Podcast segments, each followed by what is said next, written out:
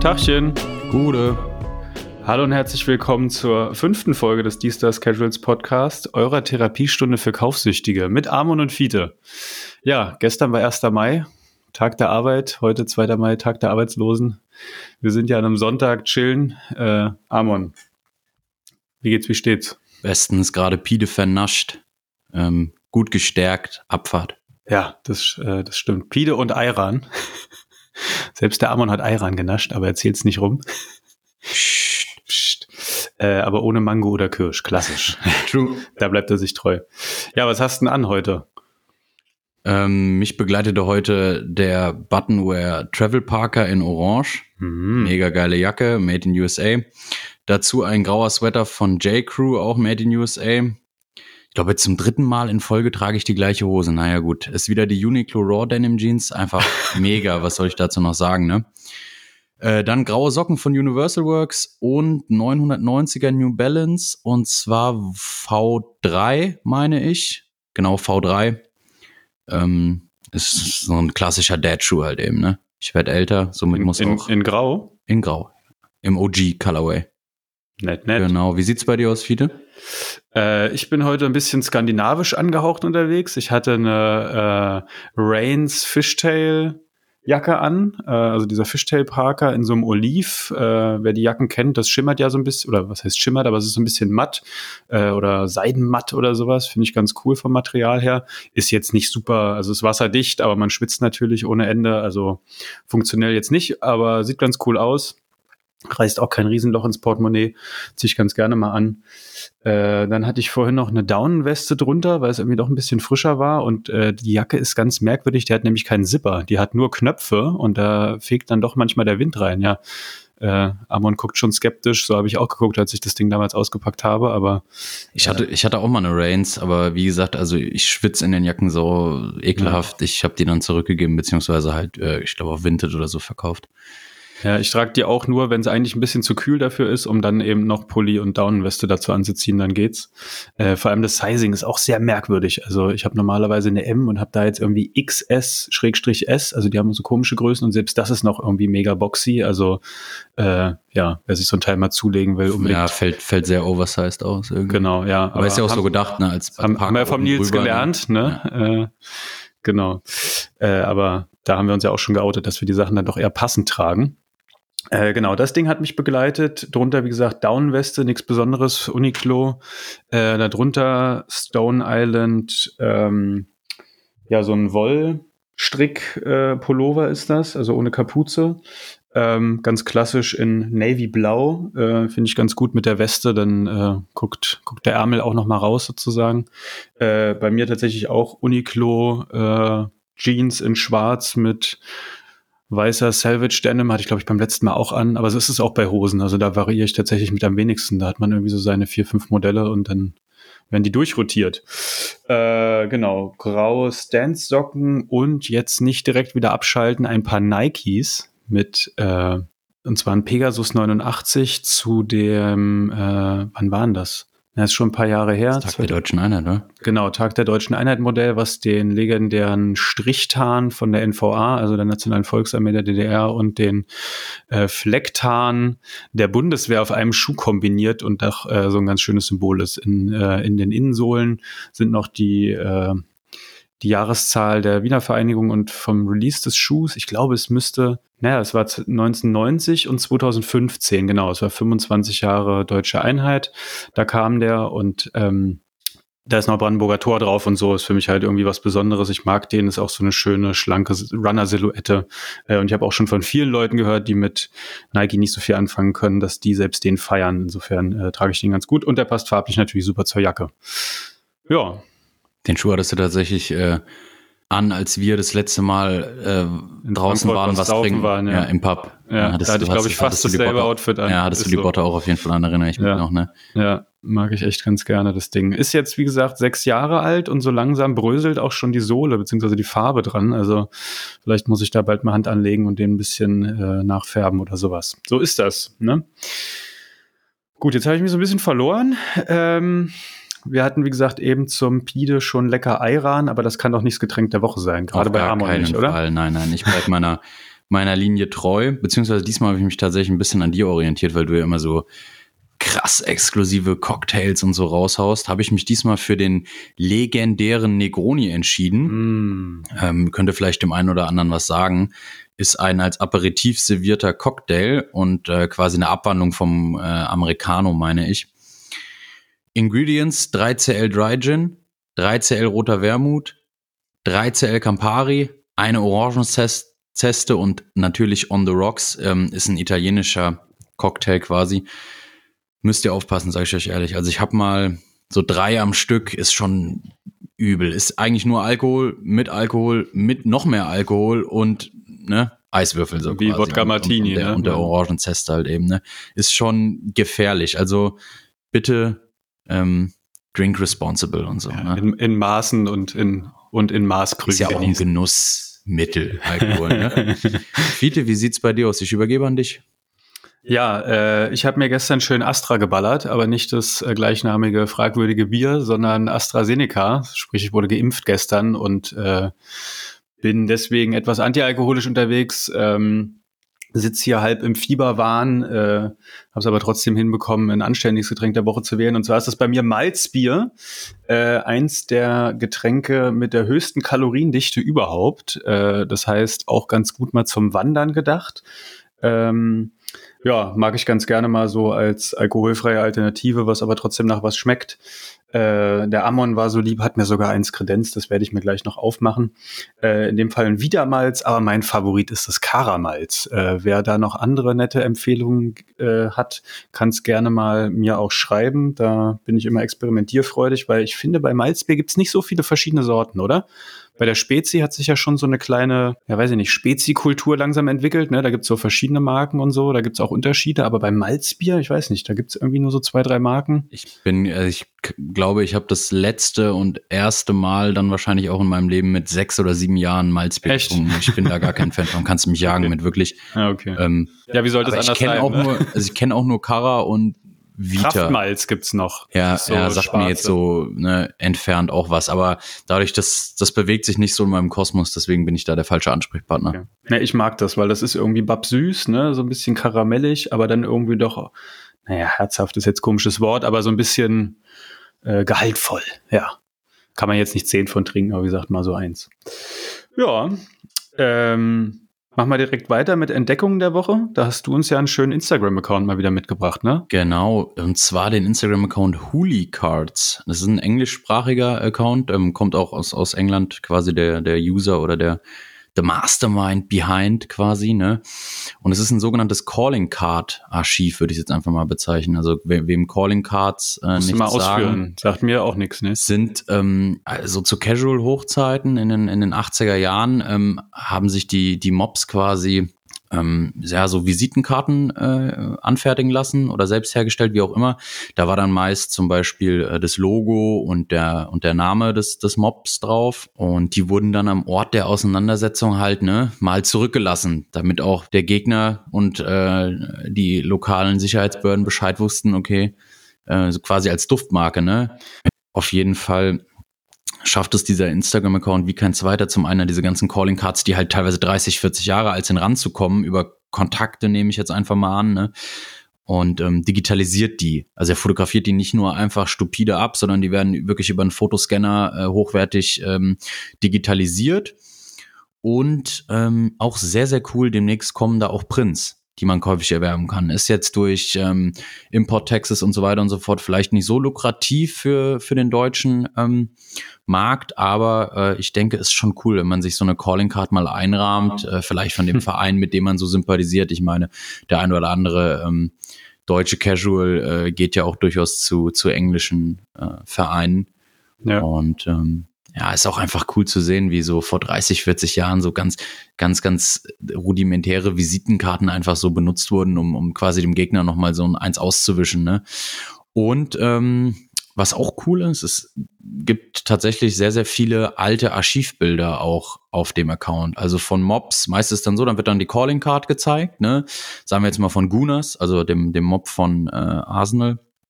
London und dann swipest du und dann siehst du nochmal drei, vier Bilder aus den 80ern, auch äh, digitalisiert, ne, über einen Fotoscanner und es ist schon cool zu sehen. Es ist ein Stück weit Kultur.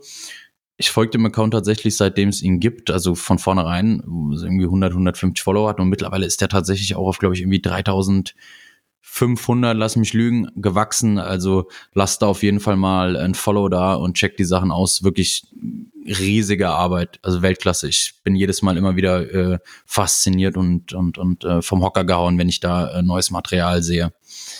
Klingt super. Ähm, Kenne ich auch nicht, werde ich mir auf jeden Fall anschauen im Nachgang und äh, mich mal so ein bisschen von den guten alten Zeiten, ohne dass ich dabei gewesen war, aber äh, mal inspirieren. Ich meine, sowas kann ja auch immer mal irgendwo äh, in anderen Sachen als Referenz auftauchen, ohne dass man es vielleicht gecheckt hat bisher. Ne? So geht mir das manchmal. Man, man, man sieht dann irgendwie was Altes und denkt sich so, ach Mensch, das habe ich doch irgendwie bei neueren Pieces schon mal gesehen, bei irgendeinem Print oder bei irgendwas mm, oder ja, so. Auf jeden Fall. Ne? Und dann ja. rafft man es erst. Ähm. Also ich glaube, es ist ganz oft generell so. Also bei vielen Designs, so, jetzt mal im mhm, designtechnischen genau. Bereich, ähm, erkennt man es vielleicht auch gar nicht so auf den ersten Blick, aber es ist ganz selten mal, dass jetzt gerade in, in unserer Neuzeit, ja, wo so viel Datenbasis und so viel schon auch einfach gemacht wurde, ne, hm. ähm, designtechnisch, dass man einfach im Normalfall nichts Neues kreiert, so, sondern sich irgendwo seinen Einfluss holt und daraus dann was Neues verpackt. Ne? Ja.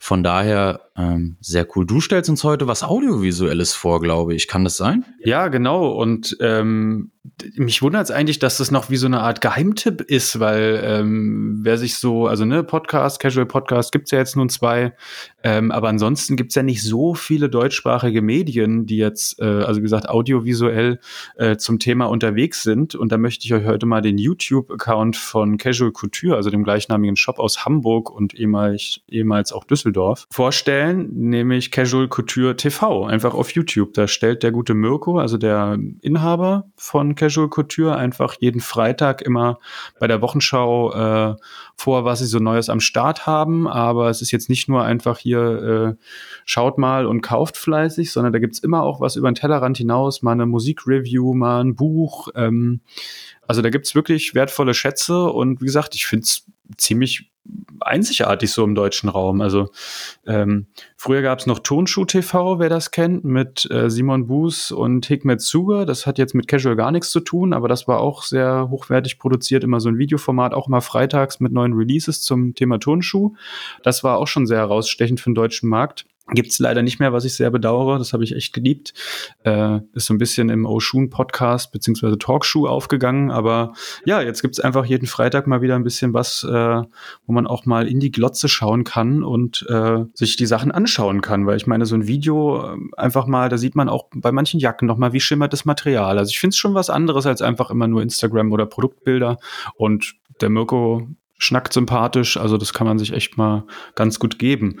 Und wie bin ich darauf gekommen? Äh, die ein, der ein oder andere wird es mitbekommen haben, aber wir durften jetzt zweimal beim Outfit Battle von Casual Couture mitmachen. Äh, das erste Mal hat äh, Amon mehr oder weniger das Outfit ausgesucht. Das war auch so abgesprochen, also eher was Smarteres und hat da bravourös den Sieg geholt. Beim zweiten Mal habe ich es dann gemacht. Äh, in meinen Augen natürlich das deutlich bessere Outfit gemacht.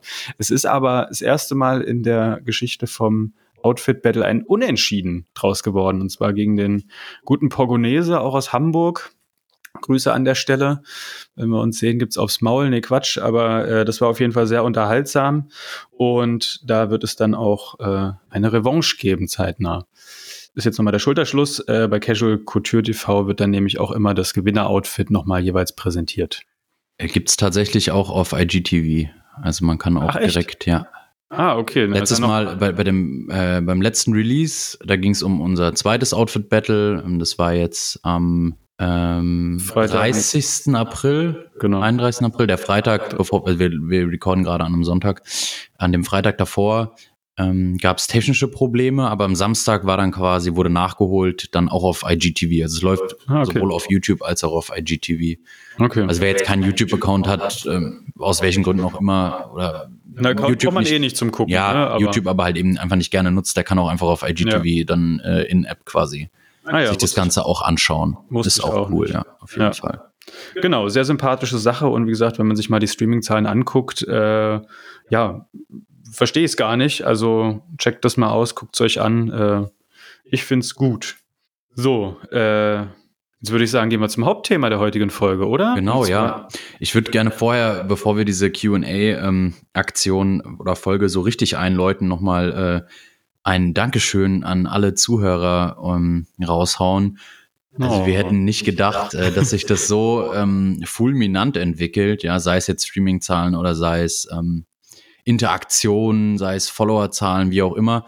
Und äh, ganz besonders möchte ich mich bei allen bedanken, die diese QA-Folge überhaupt möglich gemacht haben und äh, fleißig Fragen rausgeschossen haben. Hat uns sehr, sehr gefreut und waren auch äh, sehr verwundert, dass dann doch so viele facettenreiche und, und sehr coole Fragen zusammengekommen sind. Ja. Auf jeden Fall, ja. Dem kann ich mich nur anschließen. Also äh, Zahlen hin oder her, einfach das positive Feedback, was einem immer entgegenschlägt. Also Leute, äh, man sieht es ja dann immer so eine Anfrage, Leute, mit denen man zum Teil noch nichts zu tun hatten, die fühlen sich dann ermüßigt, einem einfach mal zu schreiben, hey, coole Sache, hör das gerade irgendwie bei, was weiß ich, äh, von Sport über äh, im Krankenhaus äh, zum Einpennen, whatever. Aber die Leute feiern es einfach und das freut uns natürlich sehr und motiviert uns auch weiterzumachen. Ja, und äh, der Amon war so lieb, hat die Fragen dann äh, aus dem Instagram rauskopiert, aufgeschrieben und ich habe sie mir jetzt ein paar Mal durchgelesen und war wirklich, äh, ja, also es weiß ich nicht, es könnte kein journalistisches Medium, glaube ich, interessantere Fragen zusammenstellen, aber ist auch nicht verwunderlich, weil ich sag mal, die Fragen kommen ja aus der Community und äh,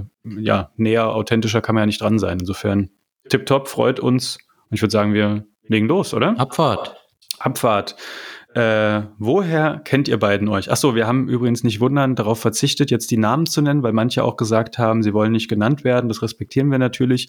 Und um da jetzt keinen Wirrwarr zu stiften, machen wir es einfach anonym, aber die Leute wissen ja, wer es gemacht hat. Und äh, Shoutouts haben wir ja gerade schon verteilt, einfach mal an euch alle pauschal. Ja, woher kennt ihr beiden euch? Ja, über Instagram, oder? Also so ja. die ersten Kontakte äh, sind über Instagram, äh, gegenseitige, ähm, gegenseitiges Folgen ähm, entstanden, würde ich jetzt mal so rekapitulieren. Ich kann mich auch nicht mehr hundertprozentig dran erinnern. Ich weiß noch, dass du eher so der Turnschuharzt warst, was jetzt außerhalb von meinem Kosmos eigentlich so ist, aber ähm, mir hat gefallen, wie qualitativ hochwertig du äh, deinen Account so pflegst. Und Cheers, ne? Cheers, darauf ein Wiedermalz. Und dann haben wir, glaube ich, irgendwann mal so, wie das halt so ist, man liked so seine Bilder, dann reactet man auf, auf Instagram Stories und dann schreibt man sich irgendwann mal, dann tauscht man Nummern aus, dann schreibt man über WhatsApp und dann sagt man, hier komm, lass uns doch mal, ja. wir sind wandern gegangen als erstes, ne? Genau. Genau, waren dann wandern, ein Bierchen gesnackt, ähm, und dann nochmal Bierchen getrunken und dann hat sich das irgendwie so zu einer Freundschaft entwickelt und daraus ist dann auch im Endeffekt dieses Projekt entstanden, ja. Genauso war es, wobei ich dich schon ein bisschen früher auf dem Schirm hatte aus der Facebook-Gruppe, ne? habe ich glaube ich schon mal erzählt, aber da bist du immer durch irgendwie zum Teil Finest Fabrics, One-of-One-Jacken irgendwie aufgefallen. Ich dachte mir, okay, der, also das ist jetzt nicht nur irgendwie 0815 so und ja, fand auch, dass du da einen sehr eigenen Stil mit Wiedererkennung pflegst und deswegen hatte ich dich schon vorher so ein bisschen auf dem Schirm und genau, dann äh, habe ich ja irgendwann auch in Hessen gewohnt und dann war es nicht mehr so weit. Und dann haben wir mal den Feldberg unsicher gemacht und äh, 51 Bier getrunken, gepflegt, wie man das so macht beim Wandern. Keine Malzbier, sondern richtige. Jawohl. Zur nächsten Frage. Wie viele Jahre wart ihr aktiv? Ich kann das gar nicht so richtig sagen. Also ich habe es, glaube ich, schon einmal gesagt. Ne? Ich bin jetzt nicht irgendwie durch die Familie äh, vorgeprägt durch Fußball. Bei mir kam das erst später, eigentlich wirklich erst so zur Schulzeit. Ähm, und dann war das so, man war mal da mit Freunden. Also ich habe ja immer, also ich habe ja ganz in der Nähe vom Stadion auch äh, gewohnt, bin da aufgewachsen und das war irgendwie immer so da. Man hat das so verfolgt. Ähm, aber ich war da, ich habe jetzt nie da die ganzen Jugendorganisationen oder sowas durchlaufen und äh, bin jetzt irgendwie acht Jahre jedes Auswärtsspiel äh, mitgefahren oder so. Ich weiß nur, dass ich irgendwann war eine Saison, da war ich einfach jedes Heimspiel da und dann habe ich so gedacht, na gut, jetzt holst du dir mal eine Dauerkarte für die Rückrunde. Damals auch noch kein Problem und war von da an irgendwie drei, vier Jahre halt äh, mit Dauerkarte jedes Spiel Sektor 2, also Waldseite, da wo es laut ist und Spaß macht und dann auch zunehmend auswärts dabei, aber ähm, ja, wie gesagt, so richtig kann ich das nicht mehr sagen. Dann bin ich irgendwann weggezogen und dann war das eher alles anders, weil dann bin ich jetzt auch nicht für die Heimspiele noch nach Berlin geguckt, sondern dann eher mal auswärts, was so in der Nähe ist oder wo man dann auch so sagt, okay, das sind jetzt mal Highlight-Spiele. Also nicht nur Highlight-Spiele, aber was weiß ich, äh, sag mal so, zu Hause kenne ich jetzt, ja, dann fahre ich jetzt lieber mal nach Bochum, guck mir das an oder sowas. Ähm, ja, insofern, was weiß ich, keine Ahnung, drei, vier Jahre Dauerkarte und davor bisschen diffus und jetzt leider auch ein bisschen mehr mit Abstand als gewollt. Also bei mir ist es um es mal in Zahlen auszudrücken, also ich bin lange zum Fußball so an sich gefahren, so acht, neun, zehn Jahre, äh, wahrscheinlich halt durch meinen Vater eben auch geprägt, ähm, der auch ein regelmäßiger Stadiongänger immer war und mich dadurch immer mitgenommen hat, so immer wenn ich bei ihm war. Also meine Eltern leben oder lebten damals oder immer noch getrennt. Und äh, wenn wir dann quasi alle zwei Wochen bei ihm waren, waren dann äh, glücklicherweise auch meistens Heimspiele und hat er uns halt immer mitgenommen, so als kleines Kind halt eben, ne? Und dann so richtig aktiv in Gruppengefügen, ich glaube, da, darauf zielte die Frage auch äh, mhm. ab, ähm, so vier, vier Jahre, ja. Okay. Ähm, aber warum gehst du denn jetzt nicht mehr aktiv zum Fußball, Amon? Na, das SV? das nicht, nein. Äh, hat interne Gründe, so als die muss ich jetzt auch nicht irgendwie großartig nennen, aber ich sag mal, Dinge leben sich dann eben auseinander, äh, wie auch immer. Man entwickelt dann vielleicht auch ein Stück weit irgendwie, ähm, wenn einem gewisse Dinge gegen den Strich gehen, sage ich mal, halt auch irgendwie andere Interessen, wie auch immer. Und ähm, ich bin immer noch ein Fußball begeisterter Mensch. Ähm, aber muss jetzt nicht mehr irgendwie in irgendeiner Gruppe aktiv sein äh, oder ja. Komm, gibst zu, du hast eine Bratwurst auf einen Gästefan werfen wollen und hast den eigenen Capo getroffen. Und nee, also so war es nicht. Ich habe schon die ein oder andere äh, fragwürdige Aktion so im Fußballbereich äh, abgezogen, sage ich jetzt mal. Ähm, aber eine Bratwurst, ein Bratwurstwurf auf einen Gästefan war in der Tat nicht dabei. Okay. Ähm, genau. Ähm, wie aktiv fährst du eigentlich noch zum Fußball? Ja, habe ich ja gerade schon so ein bisschen gesagt. Also jetzt durch Corona muss ich ehrlich gestehen, äh, entfernt sich die Identifikation immer mehr. Das finde ich tatsächlich auch sehr.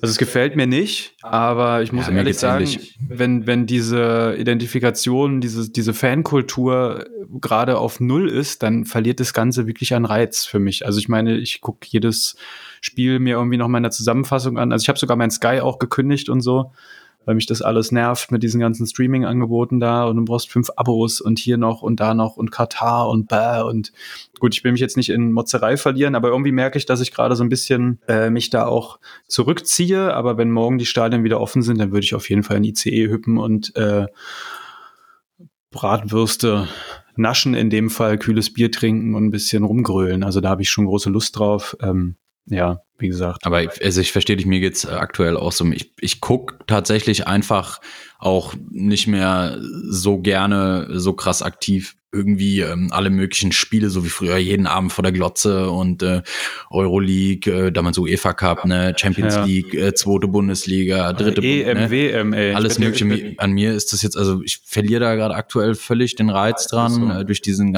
durch diese ganzen ähm, ja, Entwicklung, ne, die, die Monetarisierung von allem, ähm, alles fokussiert ja. sich nur noch auf Kapital. Ja, schneller weiter, ja.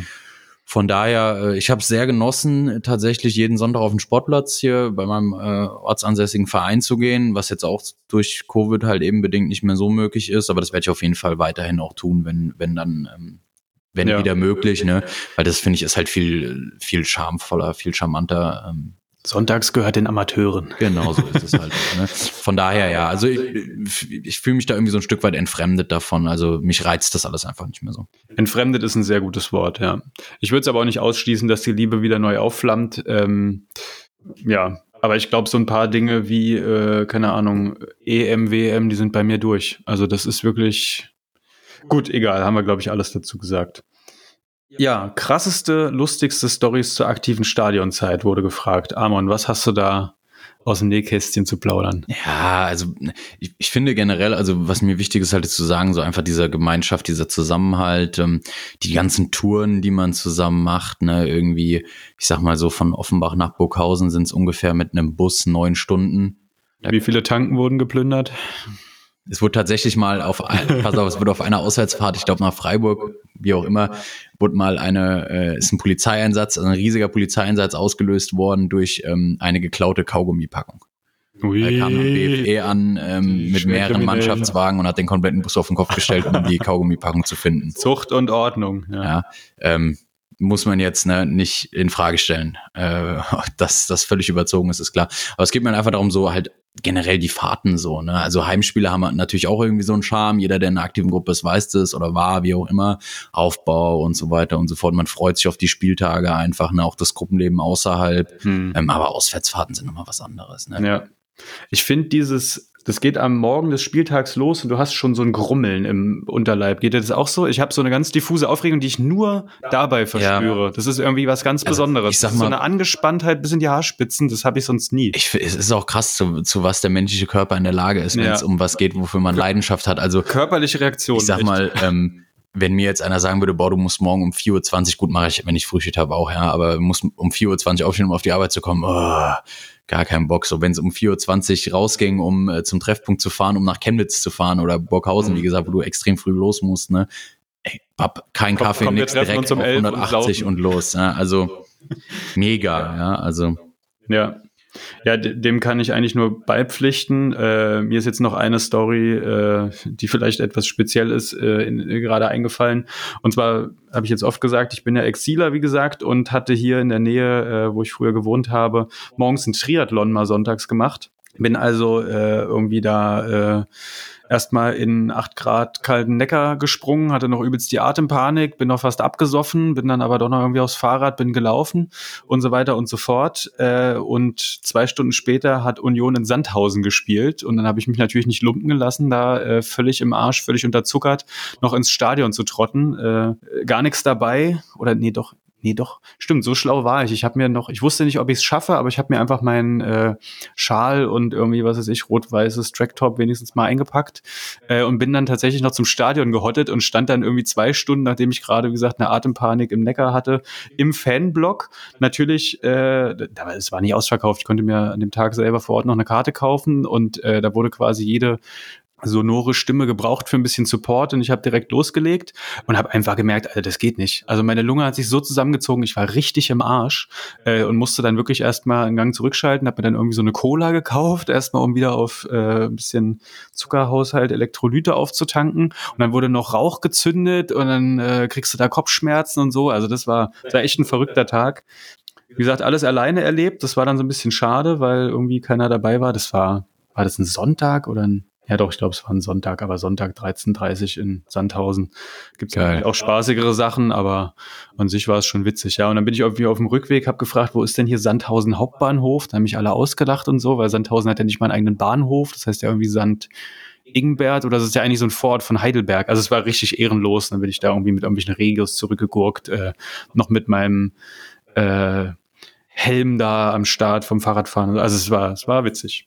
Freundschaften zu Fans anderer Vereine bewertest du als problematisch oder in Ordnung? Nö, gar nicht. Habe ich überhaupt keine Bauchschmerzen damit. Also Union hat jetzt keine offiziellen Fanfreundschaften. Ich weiß, dass es so Verbindungen nach Gladbach gibt. Ähm, habe da jetzt aber keine persönlichen Verbindungen dahin. Aber ich finde das nicht schlimm. Im Gegenteil, ich finde es eigentlich ganz cool, ähm, weil sowas ja auch sehr inspirierend sein kann. Oder ich finde so ein gegenseitiger Support. Also ich finde es gut. Wie stehst du dazu? Also meiner Meinung nach erübrigt sich die Frage eigentlich, sobald du quasi durch so, so Medien wie Instagram und so weiter und so fort ähm, kommen ganz viele Menschen äh, unterschiedlichster Couleur, ähm, die aber irgendwie so ein Fable für diese eine Subkultur haben, so zusammen. Und ich fand da nie problematisch, dass jetzt jemand gesagt hat, boah, ich bin jetzt ähm, Mannheimer oder was auch immer, oder ich bin jetzt äh, Hertaner oder wie auch immer. Ganz im Gegenteil. Ich finde, man kann davon was lernen von anderen. Und für mich spielt es überhaupt gar keine Rolle mehr. Gut, ich fahre jetzt auch nicht mehr aktiv zum Fußball. So in dem Sinne ähm, ja. sehe ich das alles noch entspannter. Aber mir ist das, finde ich, sogar auch ganz wichtig, dieses Networken und mit anderen Leuten ja. ins Gespräch kommen und, und auch mal äh, sehen, wie vielleicht gewisse Dinge bei anderen Gruppen ablaufen. Ähm, von ja, daher, ich bin da immer sehr interessiert, ganz ehrlich.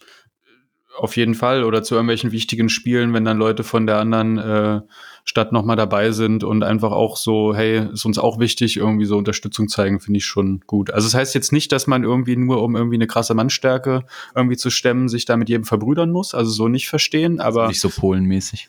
Äh, nee, oder. Da gibt's ja richtige äh, Allianzen so und äh, Regelwer Regelwerke, Verträge, so jetzt übertrieben Ist das gesagt. so, ja? Naja, äh, okay. Ich habe doch auch diese Ajax-Achse, die dann nach diesem Eklat da bei, was war es, AEK Athen, glaube ich, oder war es PAOK, auf jeden Fall bei irgendeinem Champions League-Spiel, wo Molotow-Cocktail geworfen wurde und so, ne? Und danach wurde es aufgekündigt, weil es ist nicht vereinbar okay. mit den Werten von, ich weiß nicht, mit welcher polnischen Szene die äh, befreundet sind. War Gibt in Krakau auch einen linken ja, Verein ja, auf jeden ja, Fall, äh, dann Krako wird es wahrscheinlich. War es nicht Krakowia? Ja, Wiesla die, also die Gruppe heißt tatsächlich Jude Gang, also oder Jude Gang, ja, wie auch genau. immer. So, aber könnte Krakowia sein, aber das ist jetzt gefährliches Halbwissen. Ja, und ähm, ist dann schon finde ich bisschen fragwürdig, äh, ob man sich dann da wirklich einfach nur quasi zusammenschließt, weil hm, wir haben den gleichen Feind und oh, lass uns doch mal, ne, so nach dem Motto. Ja. Aber wenn man sich sympathisch ist irgendwie und dann entwickelt sich ja sowas dann vielleicht auch jetzt, ne? Also von mir aus sehe ich das überhaupt gar nicht problematisch. Ich mache das sogar tatsächlich sehr, sehr gerne und ja, von ja. daher. Ja, auf jeden Fall. Wie gesagt, bei Union habe ich da jetzt weniger einschneidende Erfahrungen, aber ich war, äh, also gute Freunde von mir wohnen in Leipzig und da war ich dann auch natürlich öfter mal bei Chemie und wenn man da so sieht, äh, da sind immer auch Frankfurter am Start. Also es leben auch total viele Frankfurter da in dem Umfeld äh, in Leipzig und so und es ist irgendwie so eine ganz natürliche Verbindung irgendwie und das, das wird offen gelebt und sich supportet und so und irgendwie, weiß ich nicht, finde ich das eine coole Connection. Gut, genug zu der Frage gebabbelt, würde ich sagen. Wie steht ihr zu Ultra-Einflüssen in der Casual Culture? Amon, hatten wir, glaube ich, auch schon mal so ein bisschen beleuchtet, dass wir da so eine Theorie haben, dass es eine auf das andere aufbaut vielleicht oder so ein Emanzipationsprozess ist, aber also ich, wie ist denn dein? Ja, ich sag mal so, also ich kenne halt nur aus meinem Kosmos so berichten, alle Leute, die ich kenne, ähm, die ich als Casuals bezeichnen würde, so mit denen ich regen Kontakt habe, die auch zu Freunden geworden sind, wie auch immer, sind ehemalige Ultras. Ja, außer mir. Ja, außer dir, ja. Aber dich mag Ultra, ich ja auch nicht. Ultra. Aber wir sind ja auch nicht befreundet, so, nee. Nein, aber also ganz viele sind irgendwann mal. aber anders gesagt. sind irgendwann mal äh, zum Fußball gefahren oder fahren vielleicht auch immer noch zum Fußball, waren in der Gruppe organisiert und jetzt ist halt die Frage, inwiefern be beeinflusst Ultra äh, Casual Culture? Vielleicht ist es eher so ein Ding, dass man dann da rauswächst irgendwann, weil, sind wir mal ehrlich, das ist schon meiner Meinung nach nochmal äh, Ausnahmesituation, dass man irgendwie mit 16, 17 in eine Ultragruppe kommt und da bis zu seinem Tod jetzt ganz krass gesagt bleibt. Ne? Also gerade wenn man dann anfängt, Familie zu gründen, wie auch immer, dann ne, nehmen vielleicht andere Dinge halt auch eine wichtige Rolle ein. So und also aus meiner Erfahrung habe ich halt viele Menschen kennengelernt, die sich da so rausentwickelt haben. Auf der anderen Seite, schau mal in die Kurven, ne? Also vom Kleidungsstil her adaptiert die Ultrakultur meiner Meinung nach sehr, sehr viel aus diesem äh, Casual-Bereich, eher so aus dem sportlichen Fall. Bereich, Tracktops, Elest, du siehst in jedem Block Elest ja. dann in den Vereinsfarben entsprechend, ja. Und ähm, es ist ein bisschen so diese Abkehr von dem, ich meine, so gerade so ab den frühen 2000ern haben dann viele angefangen, nur noch ihren Szenekram zu tragen, Trainingsjacken mit Logo von der Ultragruppe drauf, wie auch immer. Ja, ja, stimmt. Aber es wandelt sich jetzt eher so in die Richtung, dass viele jetzt auch so ein bisschen manchmal auch undercover sein wollen, ziehen sich dann vielleicht mhm. irgendwas Schwarzes nur an und den Schal irgendwie um den, ba um, um den ähm, Bund halt, äh, ums, um den Beckenbereich quasi gebunden oder unter dem Tracktop. Also, ja. Ja, und irgend so ein Podcast war mal, äh, das ist jetzt auch wieder gefährliches Halbwissen, jemand glaubt von den Harlequins oder sowas, äh, von Hertha, und hat sich dann auch ein bisschen aufgeregt, dass doch eigentlich bei einem Ultra im Vordergrund stehen sollte, alles für den Verein zu geben und äh, er dann so Aussagen nicht akzeptieren kann wie, nee, du, äh, keine Ahnung, Sandhausen, Sonntag 13.30 und ich habe auch eh keine Kohle und kommt nächsten Tag aber mit einer Stone Island Jacke oder so, ne? Das ist halt dann auch so. Also, äh, war, ja, recht hat er eigentlich, ne? eigentlich also, hat er recht, auf jeden ne, Fall. Ne, aber ich glaube, dass halt viele, ähm, du siehst jetzt auch, wie viel Stone Island mittlerweile in Ultragruppen getragen wird, ja? Oder CP Company, äh, Softshell Google Jacken, äh? Ja. Also ja, ich glaube auch, es bedingt sich gegenseitig, aber eigentlich widerspricht sich dann auch so ein kleines bisschen, weil ich sag mal, ultra funktionale Kleidung sollte ja irgendwie möglichst. Das ist eigentlich ein, äh, ein guter Übergang, eine ne? Gute, eine gute Deckung auch sein, ne? Weil viele dann doch eher die schwarze Knitterjacke anhaben äh, und nicht so durch individuelle Pieces herausstechen, wo ich Casual Culture dann doch auch schon so ein bisschen sehe, ne? Die nächste Frage äh, wäre nämlich Casual Style und Ultraleben. Passt das zusammen? Da hattest du jetzt schon ein bisschen vorgegriffen. Willst du es nochmal äh, etwas ausführlicher eruieren? Ja, auf jeden Fall passt das zusammen. Aber ähm, wie gesagt, in wichtigen Themen gibt's dann eben auch wieder Ab, äh, Abgrenzung. Aber man kann ja auch unter der Woche äh, casual rumlaufen und zum Spieltag, so mache ich's ja auch und du ja auch, dann zieht man halt nicht die äh, 800-Euro-Jacke an, sondern dann zieht man halt doch auch wieder eher so das, das Mob-Outfit an oder wie auch immer so. Ne? Aber an sich, ähm, ja. Ja, also ich meine, du willst halt auch für Stadion oftmals halt so funktionelle Kleidung, du weißt nie, was passiert und so, aber ich erinnere mich an ein Video. Jo Hannover 2 gegen VfB Lübeck, Regionalliga Nordost müsste das oder wie auch immer, irgendeine Regionalliga-Spielsaison. ähm, 12, 13 oder was weiß ich, ich krieg's nicht mehr genau zusammen und da kam es zur Ausschreitung zwischen Lübeck und Hanoi, weil die können sich halt auch einfach nicht riechen, ne? Ich weiß eh nicht, wer Lübeck mag, aber egal. Ich hoffe, ich trete jetzt keinem auf den Schlips, aber, ne? Und äh, dann geht's da am Zaun rund und auf einmal siehst du, wie einer äh, sich nach vorne drängelt und eine Goggeljacke auf und zieht die Goggles auf, die Kapuze, ne, hat Adidas Trainer an, eine Edwin Jeans und ein Le Mob Sportiv äh, Dreierhop Turmbeutel und geht voll rein so, ne, und ne, ne die ganz viele andere so die, die diese diese typische äh, ne Stadion Couture Adidas äh, ähm, Trackhose, ne, also Jogginghose und Air Max oder irgendwelche äh, eher sportlichen Adidas-Sneaker oder sowas, vielleicht Fleece und Reeboks. eine Softshell-Jacke drüber oder eine, eine Hardshell, wie auch immer, und rein in die Masse, ja. Und der stürzt sich da rein im allerfeinsten Zwirn, ist ein legendäres Video. Ja, ja man kann es ja auch kombinieren. Also äh, man sieht dann oft auch so Accessoires oder sowas. Dann haben die Leute noch eine Barber-Cappy auf oder eine Umhängetasche oder sowas ja, von ja. Äh, den einschlägigen Labels oder halt solche äh, also sowas wie Sapeur oder Dreierhop oder so, ne, was auch klar aus der Casual Culture kommt, aber natürlich doch irgendwo, also es sind halt Motivshirts oder Kleidungsstücke, die auch irgendwie sportlich sind, äh, die dann natürlich da total reinpassen. Ich kann mich noch mal an so ein, ich weiß nicht mehr, welche Szene das war. Das könnte Chemnitz gewesen sein, aber das ist jetzt auch gefährliches Halbwissen. Äh, und da war wirklich der, war es der Vorsänger? Nee, der Vorsänger war nämlich, also es war ein Mob sozusagen, der ähm, in, in äh, wie ist das italienische Corteo. Genau, Corteo macht und äh, der Vorsänger ist mit dem Rücken äh, sozusagen zum Fotografen und äh, heizt halt die Menge an und einer geht aber vor und leitet ihn sozusagen und der hatte dann auch ein Dreierhop-Shirt an und da hatte glaube ich dann Arne auch irgendwie geschrieben so äh, Dreierhop erste Reihe und so nächstes Shirt geht auf uns. Ich glaube, das war BFC.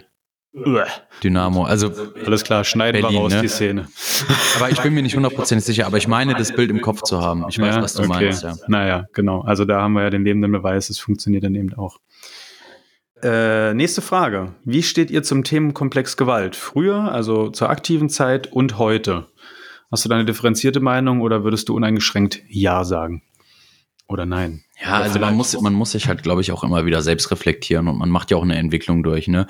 Ich sag mal, gerade wenn man mal in der Ultragruppe aktiv war, weiß man, dass einfach Gewalt eben ein, ein, Schlüsselfaktor ist. Ja? Viele Szenen radikalisieren sich da seit einigen Jahren auch enorm und gehen so in diese polnische Richtung. Das heißt, ja, ähm, Riots und, und Ackerdinger, die aus dem Ultrabereich kommen, die dann da reinwachsen, irgendwie in die Hul-Richtung, Ultras, wie du schon sagst, ja. Und ähm, das nimmt einen immer größeren Stellenwert ein, ja. Und ich sag mal so, als, als ich noch aktiv war, war ich jetzt auch nicht abgeneigt. Ne? so Auseinandersetzungen sind ja auch irgendwie ein Kick so und gerade junge heranwachsende Männer, die Identifikation suchen und ähm, Adrenalinrausch suchen oder so, da ist das natürlich optimal, ne? Und ich sag mal auch so aus meiner moralischen Sicht finde ich es nicht verwerflich, wenn sich zwei Gruppen an einem Ort treffen, beide ähm, wissentlich, so, ne? Die sogenannte Drittort-Auseinandersetzung. Also ich finde, es ist irgendwie ein Stück weit dann auch in der Verantwortung eines jeden Einzelnen, ähm, wie er damit umgeht. So, aber wenn ich das jetzt reflektiere und an dem Punkt, wo ich jetzt bin, zurückdenke, dann denke ich mir natürlich auch oftmals so, hm, eigentlich völlig unnötig. So, aber es ist halt einfach eine Männerdomäne und Fußball ist einfach auch was, wo viele, viele verschiedene gesellschaftliche Schichten aufeinandertreffen und dass dann natürlich dann so ein Schmelztiegel entsteht, der dann halt so Gewaltpotenzial ähm, bietet, ist logisch. Ja? Und ich meine, ein Stück weit auch ein Großteil der Casual Culture basiert auf Menschen, deren Ziel es war, sich am Wochenende mit anderen Menschen zu prügeln. So, also von ja, daher und nicht gekascht zu werden. Ja. Genau. Äh, ja, fand ich einen interessanten Punkt, den du gerade genannt hast. Es gibt sogar aus dem alten Rom oder Griechenland oder whatever Aufzeichnungen, dass in den Amphitheatern sich dann auch schon, wenn die Gladiatoren unten gekämpft haben, dass sich dann auch Parteien irgendwie Fans, Anhänger gebildet haben, Grüppchen und die sich dann auf den Rängen auch schon auf die Mappe gegeben haben. Ne? Also es ist jetzt kein äh, neuzeitliches Problem. Ich sehe das auch ähnlich differenziert wie du. Also wenn Leute sich in einem abgesprochenen Rahmen an einem Drittort ohne äh, andere hinzuzuziehen, irgendwie, wie gesagt, gegenseitig beschließen, auf die Fresse zu hauen, sollen sie das machen, meinen Segen haben sie.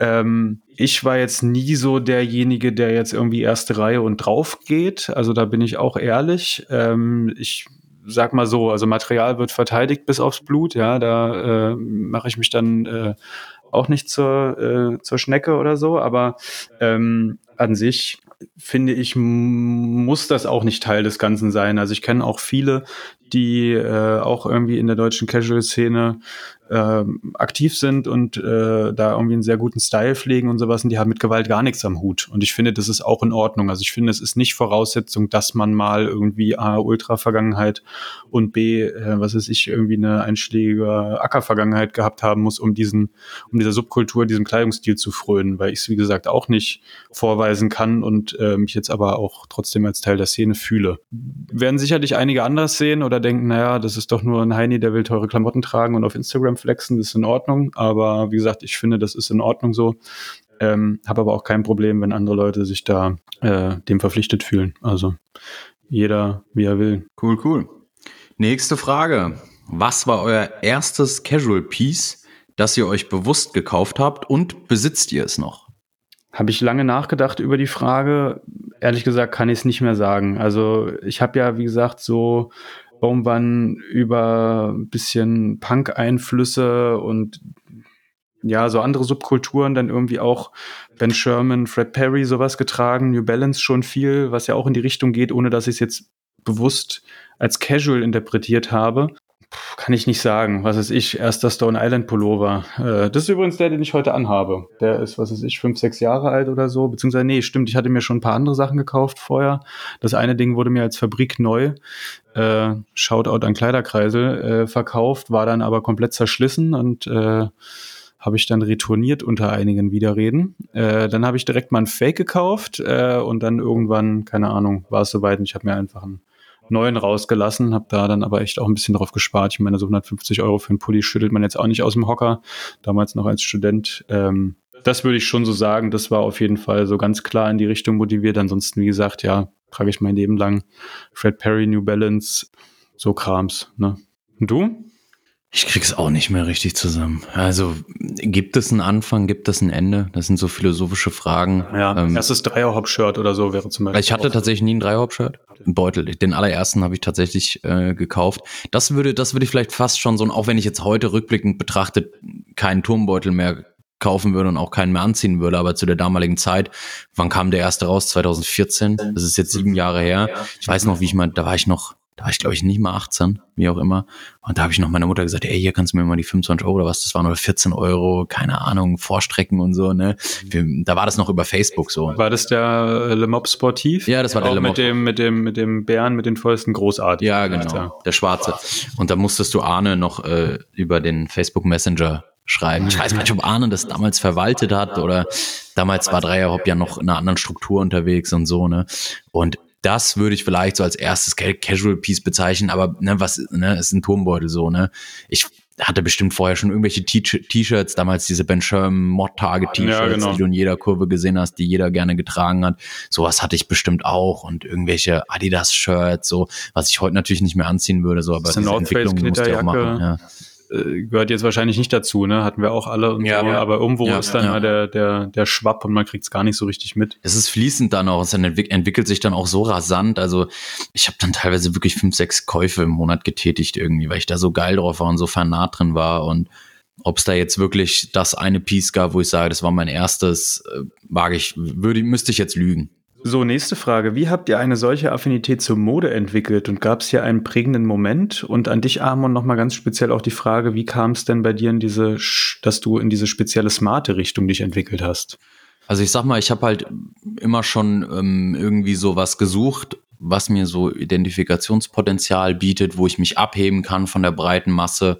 Und ich fand halt eben immer, dass ähm, besonders Kleidung halt sehr gut dafür geeignet ist, ne? weil, weil irgendwie so Kleider machen Leute, sagt man ja. Und von daher habe ich mich da sehr schnell äh, für interessiert und ich bin halt so ein Mensch, wenn, wenn mich was interessiert, dann konsumiere ich das so auf. Also ich habe mir Artikel durchgelesen, ähm, allen möglichen Blogs gefolgt. Damals gab es noch, das war diese Zeit Fäustchen und Freunde. Ähm, da waren die Trese Sport Casuals auch noch eher am Bloggen. So, da gab es einige wirklich sehr, sehr gute Blogs auf Twitter und auf WebPress äh, oder wie das alles heißt, ne?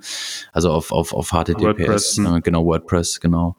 Ähm, Ebene. Und da habe ich so viel aufgesaugt und konsumiert und so weiter und so fort. Und ich wollte dann irgendwann eher so in diese smarte Richtung gehen, weil ich halt eben einen Bürojob hab oder hatte, ne, zu dem Zeitpunkt. Und da konnte ich jetzt nicht mit dem Venture Mod Target T-Shirt auftauchen oder mit dem ja. T-Shirt so, sondern da musste mindestens mal ein schickes Hemd hin, ja, musste jetzt mhm. kein, war jetzt nicht so, dass es businessmäßig war, dass ich im Anzug da auftauchen musste so, sondern ich konnte halt schon so mein, mein Oxford Hemd anziehen, Button down bis oben hinzugeknöpft, dann rüber ein Pulli, äh, eine Jeans und Oranges Paar Mephisto oder wie auch immer. Und dadurch hat sich das auch ein Stück weit entwickelt. Und ich wollte, ich habe immer viel nach England rüber geschaut, so auf diese One-Up-Manship-Culture, viel Casual Connoisseur-Leuten gefolgt und die waren da schon immer Vorreiter. Die haben schon immer einen ganz eigenen Film gefahren, viele Textilien aus Japan und ich bin halt auch so ein, so ein, so ein Mensch, der sehr gern exklusive Dinge hat. So und ähm, von daher hat sich das dann so entwickelt, würde ich mal sagen. Ja.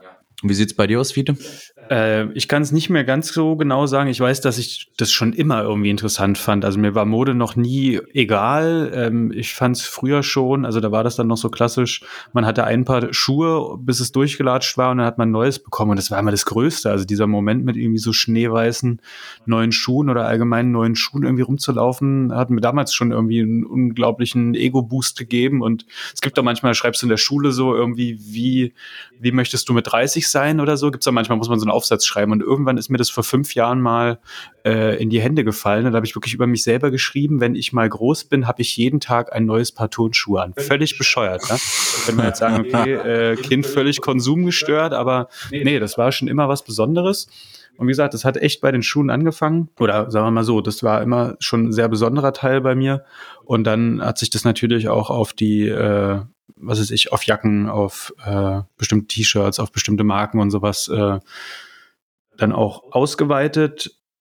Nicht immer casual, ne, aber irgendwie, ja. ja, auf jeden Fall war immer eine Affinität zur Mode da, würde ich schon so sagen. Und dann hat sich das jetzt eben in den letzten sechs, sieben Jahren so einschlägig in diese Richtung entwickelt und ein Ende ist nicht abzusehen, würde ich sagen. Cool, cool. Beziehungsweise ein Ende ist ja eh nie abzusehen, weil es sich ja auch immer weiterentwickelt. Das ist hm, ja das Schöne. Ne? Natürlich, ne? ja, ja, klar.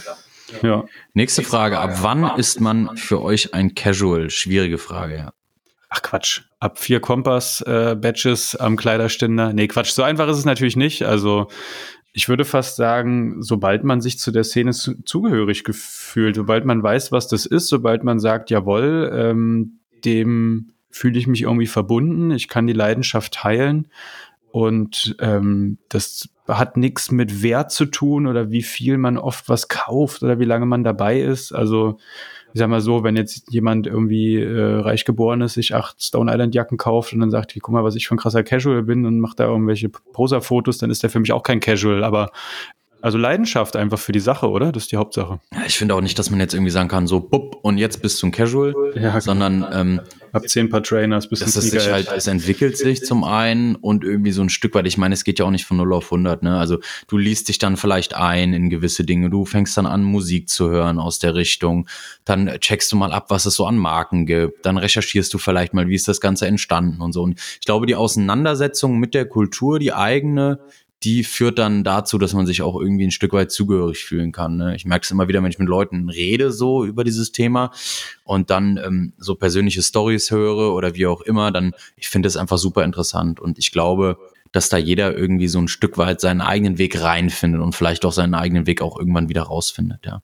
Ja, äh, ich habe gerade vehement genickt, als Amon das gesagt hat. Also ich finde auch, sobald man nicht mehr nur stumpf konsumiert, sondern sich mit den Themen beschäftigt dahinter. Also vielleicht beschäftigst du dich mal mit Osti oder mit, äh, keine Ahnung, warum ist jetzt gerade City Series irgendwie so ein Thema dabei? Wo kam das her? So, dann guckst du dir ein paar Dokus an, liest ein paar Bücher.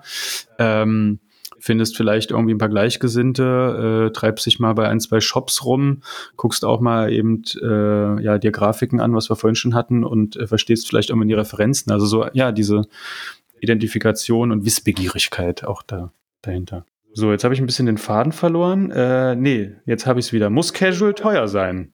Habe ich auch gerade schon so ansatzweise gesagt, aber wie siehst du denn das? Ja, also wenn ich jetzt so in meinen eigenen, eigenen Kleiderschrank schaue, gibt's da ganz viele äh, Pieces, die nicht viel Geld gekostet haben jetzt unbedingt. Ne? Also gerade so Basic Pieces wie äh, T-Shirts oder äh, mal eine ne Hose, die ich häufig trage oder so, ne? Ähm, muss nicht teuer sein, ne? weil jeder, der sich ein bisschen mit Mode und Preisgestaltung im Modesegment äh, beschäftigt, der weiß eigentlich, dass das im Normalfall ein politischer Preis ist. Also die Herstellungskosten von einem Burberry-Schal ähm, oder von einem Burberry Trenchcoat sind im Normalfall nicht wesentlich niedriger als vielleicht von einem, jetzt ganz hart gesagt, H&M Schal oder einem H&M. Äh, Na, wesentlich niedriger sowieso nicht. Ja, also. Aber auch nicht wesentlich höher, nee. Ja. Ähm, ja. Von daher genau, ja. Meiner Meinung nach auf gar keinen Fall, weil äh, vielleicht nochmal, um auf die andere Frage nochmal so ein bisschen das miteinander zu vereinen. Ich meine, ähm, wenn du halt einfach irgendwie aus welchen Gründen auch immer steinreich bist, so, ähm, dann kannst du natürlich anfangen, einfach alles nur zu konsumieren. Ne? Du kaufst, was du willst, dann verliert es aber meiner Meinung nach für dich auch ein Stück weit irgendwann an Wert. Ja. Ne?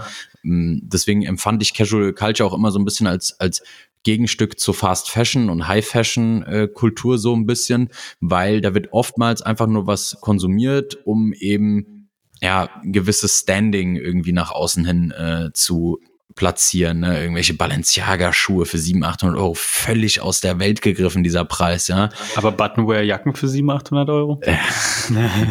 ja, aber die sind made in USA, so da, die, ich habe auch nicht 700, 800 Euro für die bezahlt, die kosten nee, auch weniger, aber da muss man halt immer überlegen, weißt du, ich zahle doch viel lieber 500, 400, 500 Euro für eine Made in USA Jacke oder für eine Made in Italy Jacke als für irgendeine Made in China Jacke so, oder? Und das ja, auf jeden Fall, da kann man sich jetzt tot diskutieren. Wobei ich jetzt nicht weiß, ob Balenciaga nicht dann wenigstens auch mal Made in Italy ist oder sowas. Also zwischen High Fashion und Casual Marken würde ich jetzt gar nicht so hart differenzieren, weil das ist dann doch irgendwie äh, geht glaube ich in eine ähnliche Richtung oder manche sind auch sind auch High Fashion Marken wurden irgendwie dann gekapert, wie auch immer. Ja. Auf jeden ja. Fall stimme ich dir überein, dass es nicht teuer sein muss. Also wenn man sich heute mein Outfit anguckt, Rains Jacke im Sale 60 Euro. Äh, die Schuhe habe ich tatsächlich unter Retail gekauft. Auch witzige Anekdote, ich war, äh, als die, die kam am 3. Oktober tatsächlich raus äh, und ich stand äh, wie jedes Jahr im Harz zum Wandern mit meinem Dad zu dem Wochenende, zu dem Feiertagswochenende und hat, hatte absolut keinen Empfang in der Pampa. Äh, und mich haben die aber so gebockt, dass ich die Schuhe unbedingt haben wollte. Und dann immer geguckt habe, gedickt habe und äh, dann gab es tatsächlich eine Ebay-Auktion. Und dann stand ich bei der Eintracht im Stadion und ja, ich hatte mein Handy kurz raus, aber um dann diese Auktion zu gewinnen und habe die dann auch irgendwie für 70 Euro Euro oder so geschossen, ungetragen so, ne? Das mal am Rande. Also nee, es muss überhaupt nicht teuer sein. Gut, der Stone Island Pulli war teuer, aber an sich habe ich hier Uniqlo Basics an und äh, nö, also. Ja, aber bei der aktuellen ja, Preisentwicklung, um jetzt mal bei Stone Island zu bleiben, ne, weil viele es ja immer auch darauf reduzieren, ne? Ja. Bei also bei der aktuellen Preisentwicklung von Stone Island, ich kann mich nur erinnern, dass du für ein Sweatshirt irgendwann mal 150 Euro bezahlt hast, was schon eigentlich viel zu viel ist, ne? Und jetzt sind wir bei 200, 215 Euro oder so völlig gestört. Ich habe keine Ahnung mehr. Ich nicht, wer da noch äh, Spaß dran hat, das zu konsumieren ja. so und, und also so. zu kaufen. Ne? Es ist einfach nur Frechheit, einfach. Ne? Und jetzt durch den ja. Verkauf ähm, an Montclair oder die Übernahme von Montclair, wie man es immer nennen will, wird das, glaube ich, nicht in die gegenteilige Richtung gehen. Ne? Also sind wir mal gespannt. Nee, aber ja. Hör schneller weiter, aber gut. Thema ist dann auch irgendwann durch. Oder dafür gehen die Gebrauchtpreise gerade wieder runter, weil der Hype ein bisschen abflacht, habe ich zumindest so das Gefühl. Also ähm, nee, muss auf jeden Fall nicht teuer sein. Man muss einen guten Geschmack haben, man muss äh, die Beschaffungskriminalität beherrschen und dann kann man auch mit ganz wenigen Zutaten was ganz Raffiniertes kochen. Nee, wie hat Tim Melzer mal gesagt, aber ihr wisst, was ich meine. Kommt schon hin, ja. ja. Entfernt sich die Casual Culture zunehmend vom Kernthema Fußball? Beziehungsweise inwiefern ist der Lifestyle zu einer eigenen vom Fußball unabhängigen Kultur geworden? Schöne Frage. Finde ich eine sehr spannende Frage. Und jetzt haben wir vorhin gesagt, dass es sich mit Ultrakultur und so weiter bedingt. Aber ich kenne auch das Gegenteil. Also ich kenne auch Leute, die sagen, die haben mit Fußball irgendwie gar nichts mehr am Hut. Die, äh, die saufen eigentlich nur noch. und wir haben es ja auch eingangs gesagt, ne, dass es bei uns auch gerade so ein bisschen eine Entfremdung gibt. Ähm, ja. kann schon auch sein. Ich meine, es ist, ähm, es holt einen ja auch ab irgendwie, ne? Man hat äh, Sachen, die einen dann auch zusammenschweißen, ähm, womit man die Zeit füllen kann und äh, wo man gemeinsame Interessen teilen kann. Also, und es ist vereinsübergreifend. Keine Ahnung, finde ich spannend, aber ich denke schon, ne? Ja, also ich sag mal so, ich glaube, viele Casuals sehen das Thema Fußball halt auch durch so eine rosa-rote Brille, ne, durch so einen romantisierten Blick so ein bisschen. Wenn man die Realität mal betrachtet, ähm, ist das Fan-Dasein äh, nur noch ein notwendiges Übel für die meisten Vereine und für das gesamte Konstrukt. Und es ist halt sehr schade, aber so ist diese Entwicklung halt eben. Man will vielleicht auch nur noch Konsumenten im Stadion irgendwann haben ne? und möglichst viele, äh, du hattest es erwähnt, äh, Streaming-Abos generieren. Ja, da steckt die Kohle dahinter und da wird es auch hingehen. Und für mich ist es halt hochgradig unattraktiv, wie es aktuell läuft. Ne? Und von daher habe ich am Anfang ja schon mal gesagt, äh, entfremde ich mich da auch äh, zunehmend von, ganz ehrlich. Ja. Ja, und dann flüchtet man sich vielleicht eher auch in diese Parallelkultur, genau, die in ja, ganz vielen Ecken sucht abholt. da vielleicht irgendwie so seine, seine seine Bestätigung äh, ja, genau, intensiviert ja. man dann noch. Ähm, man hat ein bisschen mehr, äh, was weiß ich, Zeit und Ressourcen dann auf einmal zur Verfügung und geht dann ja, ja, mehr in diesen Klamotten-Style. Siehe jetzt ja. durch, durch Covid und so. Also ich habe ganz viele Accounts, äh, die aus dem, aus dem Boden emporsteigen quasi, ne? Ähm, weil viele sich jetzt irgendwie versuchen, anderweitig zu beschäftigen, ja, und da vielleicht Klamottenstil sein, ne? und so als, als, ähm, als Beschäftigung vielleicht auch ein Stück weit sehen oder ja. zumindest eher artikulieren nach außen hin, in welchen Form jetzt auch immer. Ich meine jetzt nicht gesprochenes ähm, artikulieren, sondern vielleicht ja. durch äh, solche soziale Medien äh, eben. Ne? Wobei das auch einfach ein genereller Mitteilungsdrang sein kann und ja, gut. Ist jetzt, ne, ob das jetzt nun alle sehr, sehr gut, ne? Und da könnten wir uns jetzt tot diskutieren. Ne? Spannendes äh, Diskussionsthema. Wenn da jemand noch mal eine andere Meinung zu hat oder zu sagen kann, jawohl, also bei mir ist es so, ich habe irgendwie komplett mit dem anderen gebrochen und fokussiere mich jetzt nur noch darauf, gerne auch mal Bescheid geben. Dann auch ein sehr interessantes Thema, was auch ein bisschen damit zu tun hat, beziehungsweise auch nicht. Aber wie ist denn deine Meinung zu Casuals in anderen Sportarten? Also zum Beispiel Eishockey. Ich weiß, äh, oh Gott, wie heißt der, Connoisseur 1312 oder so, ist ja irgendwie Bad Nauheim Eishockey oder so, oder bei den äh, Eisbären in Berlin gibt's auf jeden Fall auch, äh, glaube ich, Leute, die einen gepflegten Klamottenstil an den Tag legen. Spielt da eine Sportart überhaupt noch eine Rolle oder? Ich denke nicht. Es ist halt natürlich klar, die, die Mutter der Kultur so ist Deutsch, äh, ist Deutschland, ist Fußball, ja. Aber ich erinnere mich an einen Instagram-Account. Ich glaube, es gibt ihn auch gar nicht mehr. Landshut Casuals, Casuals Landshut, irgendwie sowas. Das war, glaube ich, eine Gruppe von 10, 15 Leuten oder so, die zu Landshut zum, zum Eishockey gefahren sind. Ne? Die waren pff, proper dressed, würde man sagen. Ne? Also richtig ja. guter Style. Und ich kenne auch zwei, drei Eishockey-Leute, so aus einer losen Gruppe von früher, so, die wir mal hatten, so unter Casuals quasi in Deutschland wo einige aus verschiedensten Szenen da waren, ähm, in der Gruppe, in der WhatsApp-Gruppe quasi. Und da waren auch Eishockey-Leute dabei. Also ich finde, es schließt sich auch nicht aus, ganz ehrlich. Warum auch? Nö, habe ich auch überhaupt keine Hemmung. Also wenn wir gerade davor gesagt haben, dass der Sport eh nur eine untergeordnete Rolle spielt, warum sollten dann nicht andere Sportarten auch okay sein, ja. Aber interessant, das ist schon eher auch Eishockey, oder? Hast du da jetzt noch irgendwie Basketball nein, oder Hallenhalmer? Nein, aber oder liegt, liegt, liegt halt dort daran, dass, es äh, halt auch eine riesige Ultraszene im äh, Bereich Eishockey, Eishockey gibt. Ja, stimmt, gibt ja. es im Basketball nicht so. Ja? Na, international schon. Ja, ja, aber in ne? Deutschland. Also, es gibt Ultragruppen bei Basketballvereinen, aber ja. also ganz, ganz, ganz vereinzelt. Und Eishockey schon eigentlich jede, jeder relevante äh, Eishockeyverein hat auch eine nicht unrelevante Eishockey-Crew, äh, so die, also Ultra-Crew, so die halt den Eishockeyverein supportet, wie auch immer. Ja. Sei es jetzt, wie du sagst, Bad Nauheim, ähm, Weißwasser und sowas, die haben alle auf jeden Fall äh, Ultragruppen. Ja. Mhm.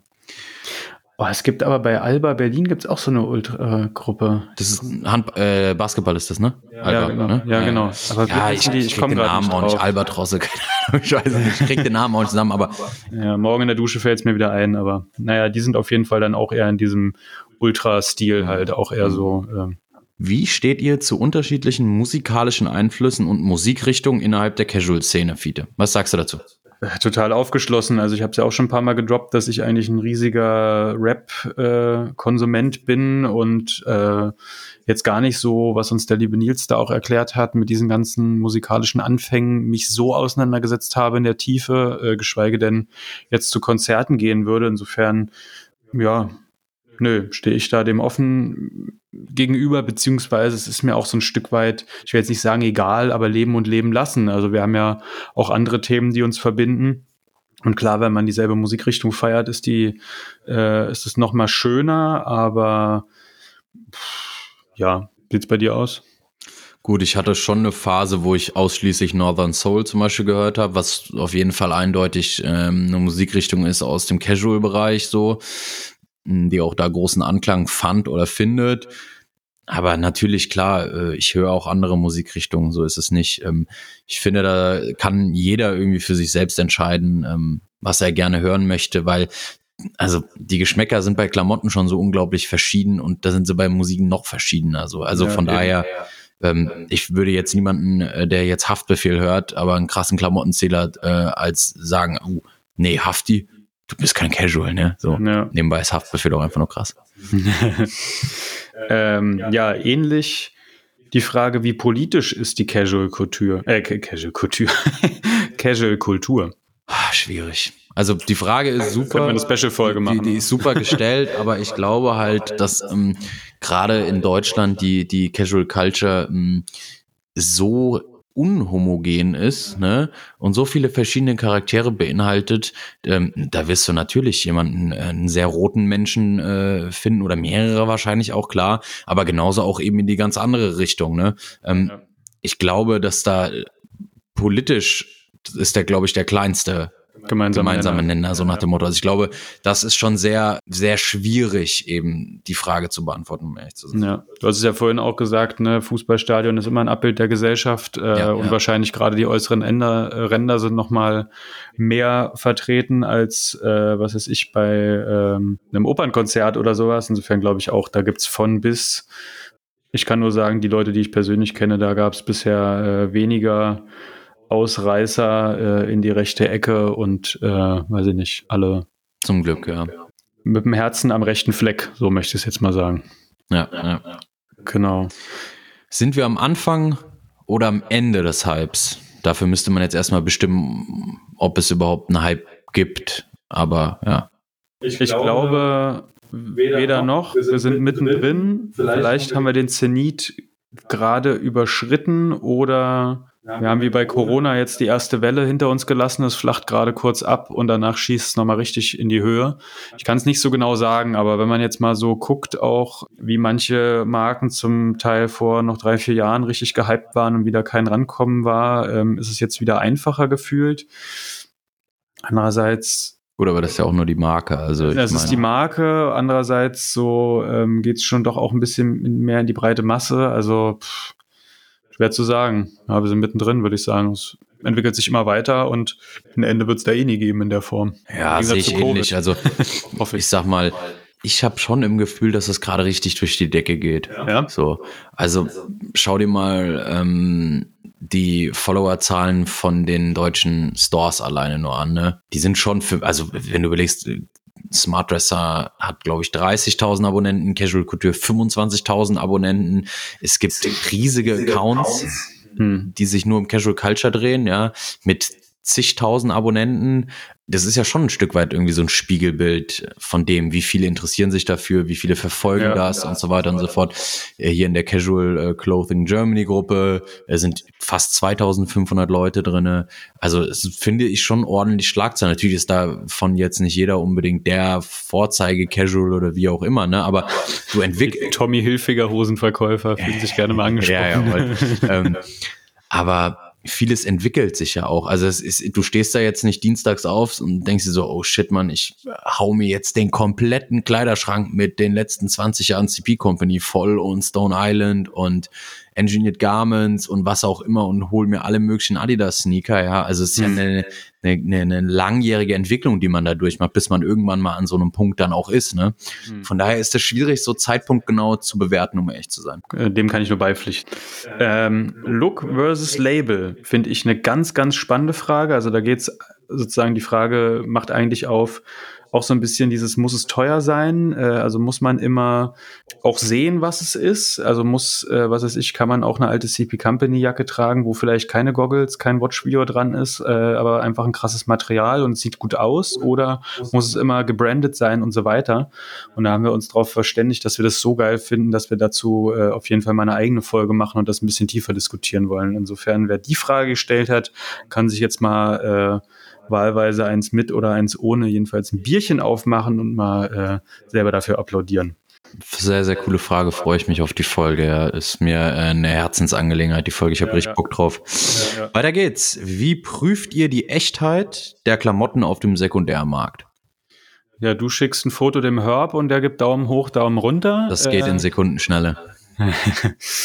Ich würde sagen, bei vielen Sachen habe ich inzwischen ein ganz gutes Auge entwickelt. Ähm, ich bin jetzt auch nicht der absolute Oberfachmann. Viele Sachen erkenne ich von den Marken, die ich besitze und mit denen ich mich halt auskenne. Bei Marken, wo ich jetzt noch nicht so die Hand drauf hatte, ist es dann dementsprechend schwerer. Ähm, und die Fakes werden natürlich auch besser. Insofern würde ich mir jetzt auch nicht da äh, eine hundertprozentige Fake-Spot-Garantie zuschreiben, aber ich denke schon, dass ich die Sachen eigentlich ganz gut auf dem Schirm habe und vor allem gehe ich mit einem gesunden Menschenverstand durch die Gegend. Also wenn jetzt jemand irgendwie äh, bei eBay Kleinanzeigen dieses na ja traurige Smiley hat oder sowas und kein PayPal anbietet und äh, denselben Artikel in jeder möglichen Größe da hat, obwohl der vielleicht ein bisschen gehypt und rar ist, dann wird man schon mal eher noch skeptisch, als wenn man sieht, okay, derjenige hat äh, einschlägige Marken, also hat quasi noch mehrere Auktionen oder so und Marken in seinem Portfolio, die alle in dieselbe Richtung gehen und ist vielleicht selber auch ein Connoisseur. Ansonsten, ja, ja, bleibt einem, also haben wir auch letzte Folge sehr intensiv drüber geredet, eigentlich nur in den gesicherten ähm, Verkaufs, äh, also sozusagen ne, in der Casual Clothing, Casual Clothing Germany Gruppe zum Beispiel zu kaufen oder über zertifizierte Reseller, äh, The Jacket Connoisseur und so weiter und so fort. Da kann man, denke ich mal, sehr sicher sein, dass keine Fakes sind. Und wenn man sich, wie gesagt, selber auf Vinted und so rumtreibt, dann muss man einfach vielleicht auch mal in die Scheiße greifen und daraus lernen. Ne? Ja, gut, also man muss halt zum einen mal sagen, dass ein Großteil der Marken, die Casuals tragen, gar nicht gefälscht werden, so, weil es einfach keine Marge dafür gibt und einfach kein, kein, kein Interesse so.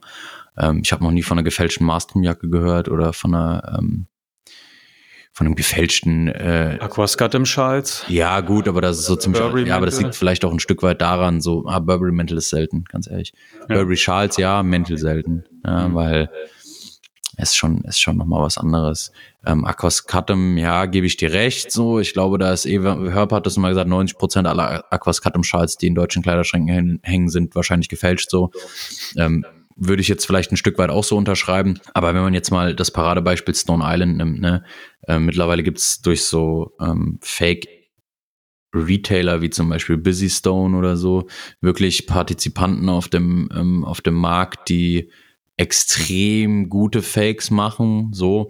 Aber worauf man sich eigentlich, ja, zu 95 Prozent verlassen kann, ist 30 Logo, ähm, Art Checker Number, ähm, also da kannst du halt eben schon vieles tun. Und wie du schon selbst sagst, manchmal hilft auch einfach der gesunde Menschenverstand so, wenn da jetzt eine Jacke, die im, im Retail mal 500, 600 Euro kostet, hat für 75 Euro auf Vinted rumliegt oder auf Kleiderkreisel ehemals, dann.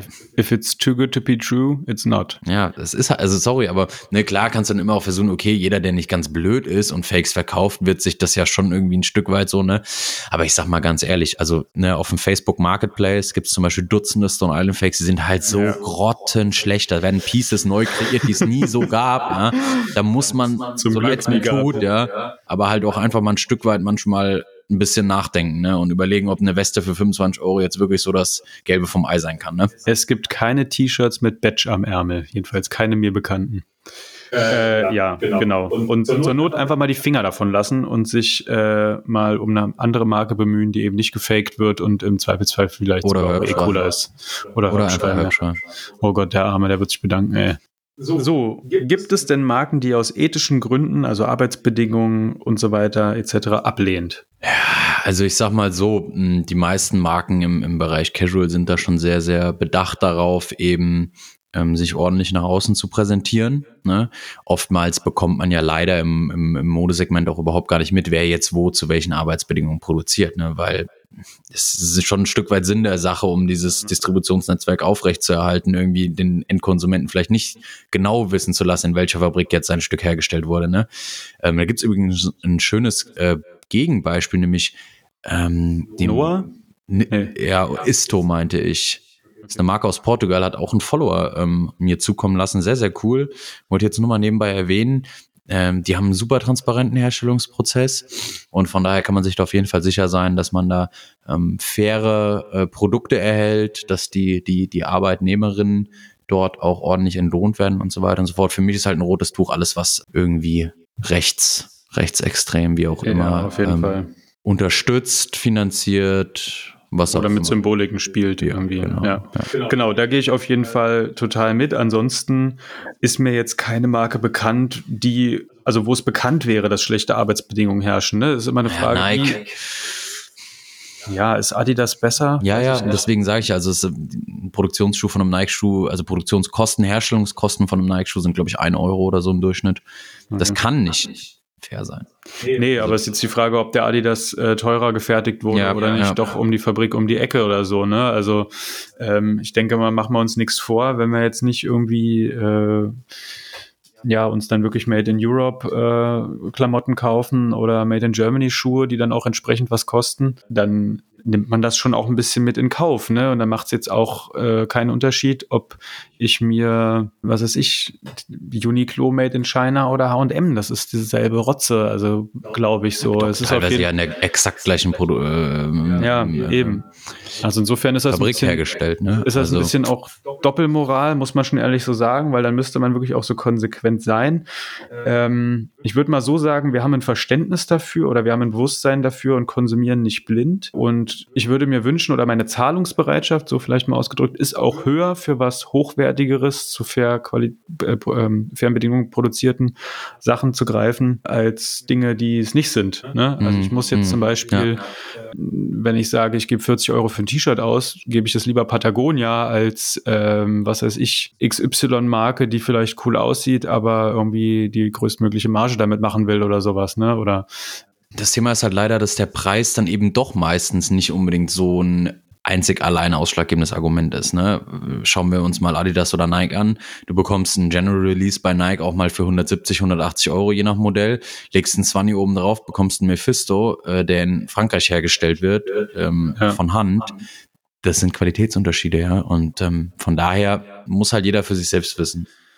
Ja, ist so. Ne? Also ich glaube, man lässt sich oft genug noch verleiten. Äh, nehme ich uns jetzt nicht aus oder äh, kann ja nur für mich sprechen, aber auf jeden Fall ist ein Bewusstsein da und ich würde mir das sehr wünschen, dass da mehr Leute noch mehr aufs Thema Nachhaltigkeit gehen.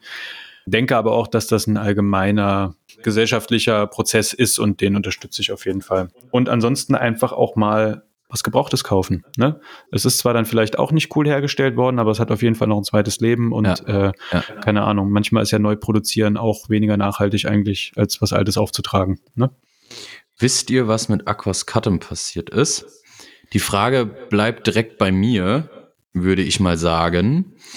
Ähm, Aquas Cuttem befindet sich aktuell in der Insolvenzverwaltung mal wieder, muss man dazu sagen. Die sind ja seit einigen Jahren oder Jahrzehnten schon in seichten Fahrwassern. Aktuell gehören sie der chinesischen Modegruppe Shandong Rui. Hoffe, ich habe das jetzt wie üblich wahrscheinlich falsch ausgesprochen, aber gut. Ähm, diese hat jedoch massive Liquiditätsprobleme und auch die Social-Media-Aktivitäten auf dem Aquas Cuttem-Account sind quasi eingestellt. Ich habe heute nochmal recherchiert, der letzte Post ist vom 11.02.2021. Also über drei Monate alt, fast. Ja. Schade, ja. Also ich habe auch nur gehört, dass die insolvent sind. Äh, dachte, da findet sich jetzt vielleicht noch mal ein Investor, weil irgendwie so ein, also ich meine, die haben die Uniform, wenn ich mich nicht ganz irre, für die britische Armee geschneidert und so. Zwei Also ich meine, Weltkriege, ja. Mit Burberry, Also- aber Burberry hat das auch so gemacht. Die kommen ja auch aus diesem Bereich, aus dem Military-Bereich. Genau. Also ein langer Sind Mantel. ja- Sind, sind ja auch relativ ja. ähnlich so vom ganzen Stil und äh, so weiter. Deswegen, also ich kann mir das, ich, ich, ich weigere mich fast ein bisschen zu glauben, dass so ein Unternehmen jetzt vor die Hunde geht, aber naja, gut. Aber es ist halt jetzt schon wieder das, glaube ich, zweite oder dritte Mal, dass sie massive Liquiditätsprobleme haben. So, die haben halt einfach verpasst, sich ordentlich am Markt zu platzieren, ne? Weil so als Otto Normalverbraucher kennst du Aquas Cuttem auch nicht unbedingt. Ne? Es war halt viel in der Casual Culture wegen dem äh, diesem Haus-Check, Hausclub-Check, ne? Weil der Schal einfach legendär ist so, aber auch der hat 200 Euro gekostet so. Und da kriegst du auch einen Burberry-Schal. Und Burberry hat sich halt wirklich deutlich besser platziert, meiner Meinung nach. Mulberry zum Beispiel auch, ähnliches Segment. Und es hat, hat Aquas Cuttem, die haben ganz spät erst angefangen, Social-Media-Aktivitäten aufzunehmen. Die hatten dann eine riesige Fanbase in Japan und China, so, wo auch eine sehr, sehr modebewusste Mittelschicht entsteht oder entstanden ist. Aber so wirklich diese, diese, diese klare Platzierung am Markt haben die nie so wirklich hinbekommen. Und das ist halt dann eben tödlich. Das endet tödlich, ganz ehrlich. Ja. Und ich weiß auch aus sicherer Quelle, ähm, dass es zum Beispiel nicht mehr möglich ist, als Retailer ähm, bei Aquas Cuttem aktuell was einzukaufen. Also da Okay. sind keine neuen Seasons in Planung. Ähm, Okay, krass. von daher gehe ich davon aus, dass das Ding wahrscheinlich jetzt erstmal tot ist. Vielleicht gibt es dann irgendwann in der absehbaren Zeit irgendjemanden, der die Lizenzrechte aufkauft und dann anfängt, das Zeug wieder zu vertreiben, ins Archiv geht, sich Designer holt und so weiter und so fort, die Markenrechte kauft. Aber aktuell sieht's düster aus.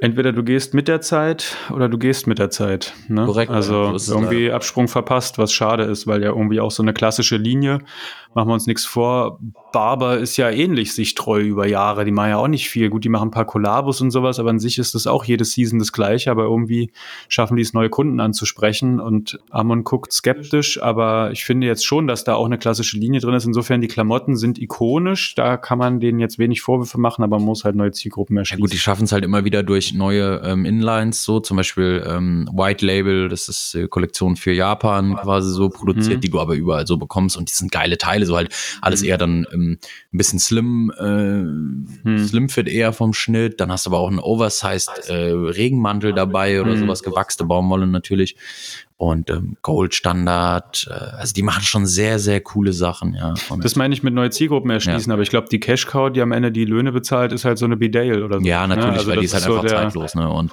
sie machen es aber halt auch einfach clever, ne? Ähm, die spielen sehr gut mit ihrem Image. Ähm, James Bond wird immer wieder von Barber ausgerüstet und ihr unterschätzt die Wirkung von so Nee, auf keinen Fall. Es ist unfassbar, wie viele Menschen ähm, sich sowas kaufen, ja. Aufgrund äh, von Filmauftritten oder wie auch immer. Ne? Ja, dann eine sehr spezielle Frage, wie ich finde. Habt ihr Erfahrung mit dem Shop Revendel Madrid? Da hat äh, sich der Amon auf jeden Fall nochmal mit auseinandergesetzt, weil wir jetzt beide ad hoc äh, nichts damit anfangen konnten, aber wir wären ja nicht euer Service-Podcast mit den beiden sonoren Stimmen, wenn wir das nicht für euch in Erfahrung bringen. Also ich habe da, wie gesagt, noch nie bestellt. Ähm Bisher war der Shop mir gänzlich unbekannt, deswegen habe ich ein bisschen recherchiert. Also die Shop-Landschaft gefällt mir gar nicht von dem Online-Shop, ist sehr, sehr altertümlich angehaucht, aber ein cooler Stock. Also die stocken zum Beispiel Red Wing, Wyberg, das ist eine hochpreisige Stiefelmarke und Nehmen zum Beispiel, ja. Und mhm. sieht so an sich ganz cool aus, aber wie gesagt, selbst noch keine Erfahrung damit gemacht. So, wir steuern langsam auf die Zielgerade zu. Barbour-Jacke und darunter Trainingsjacke, ja oder nein? Fiete einfach nur ganz prägnant, ja oder nein? Mehr will ich nicht hören. Nein. Danke, wir sind einer Meinung. Sehr schön. Das erste Mal, dass wir bei so Themen einer Meinung sind. Finde ich, Jacke über Jacke ist für mich No-Go. Dem würde ich nämlich nicht zustimmen. Ich finde aber bei einer Barberjacke gehört es nicht darunter, weil das eine ist eben klassisch ähm, ein eher gedeckterer Stil und so eine Trainingsjacke hat dann meistens so einen Polyester glänzenden Stoff und das finde ich eher den Widerspruch. Aber ich würde, habe ich auch schon mal gesagt, eine Trainingsjacke auch unter eine andere Jacke anziehen zu jeder Zeit. Äh, Overshirt, CP Company oder Barber? Kommt auf den Look an. Wenn es eher ein sportlicherer, ähm, technischer Look sein soll, dann CP Company. Ich, ganz ehrlich, ich habe kein einziges Barber Overshirt und ich bin ein riesen Barber-Fan. Ähm, die taugen halt auch meistens leider nichts. Also vom Look her so. Ist einfach nicht meins so. Ähm, da sehe ich eher CP Company vorne, aber kommt auch auf den Look an.